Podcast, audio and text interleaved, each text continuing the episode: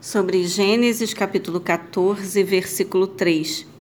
Todos esses últimos juntaram seus exércitos no vale de Sidim, onde fica o Mar do Sal.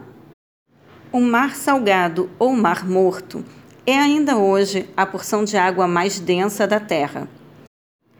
Fica a 400 metros abaixo do nível médio do mar, com uma concentração de sais de cloreto e de brometo superior a 25%. Está ladeado por montes e cobre parte do que foi, na antiguidade, o Vale de Sidim, onde teria ocorrido a batalha nas proximidades das cidades de Sodoma e Gomorra. Versículo 13. Contudo, veio um que escapara e deu notícia a Abraão, o hebreu, este habitava junto aos carvalhais de Manri, o amorreu. Manri e seus irmãos Escol e Aner eram aliados de Abraão. A expressão hebraica quer dizer aquele que vem de longe.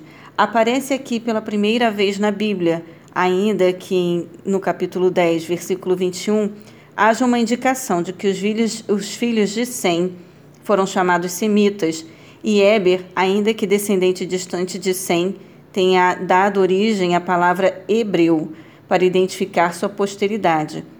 Contudo, esse termo étnico era normalmente usado por não israelitas com preconceito e menosprezo. Versículo 19.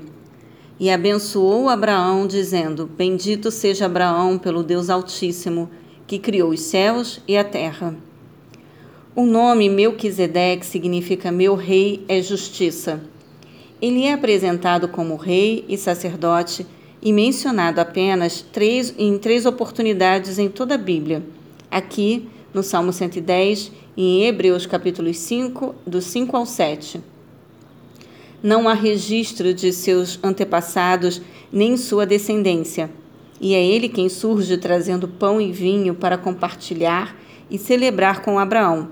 Hebreus 7, do versículo 1 ao 2 que reconhece na sua pessoa autoridade sacerdotal e lhe confia a parte do rei, o dízimo, de todos os seus despojos para Deus. 1 Samuel 8, versículos 15 e 17. Salém é uma forma abreviada de Jerusalém, Salmos 76, 2, e faz referência à palavra shalom, paz e prosperidade em hebraico.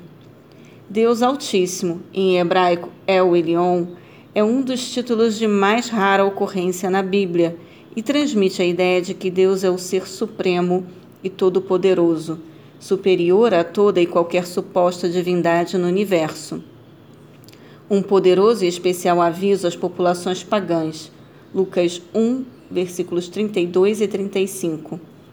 Toda essa simbologia faz dessa passagem uma prefiguração de Jesus Cristo o Filho eterno do Deus Altíssimo e o Messias, nosso grande sumo sacerdote, Hebreus 4:14, cujo sacerdócio é, portanto, segundo a ordem de Melquisedeque e não de Arão. Hebreus 7:11, em relação a Salmos 110, versículo 4.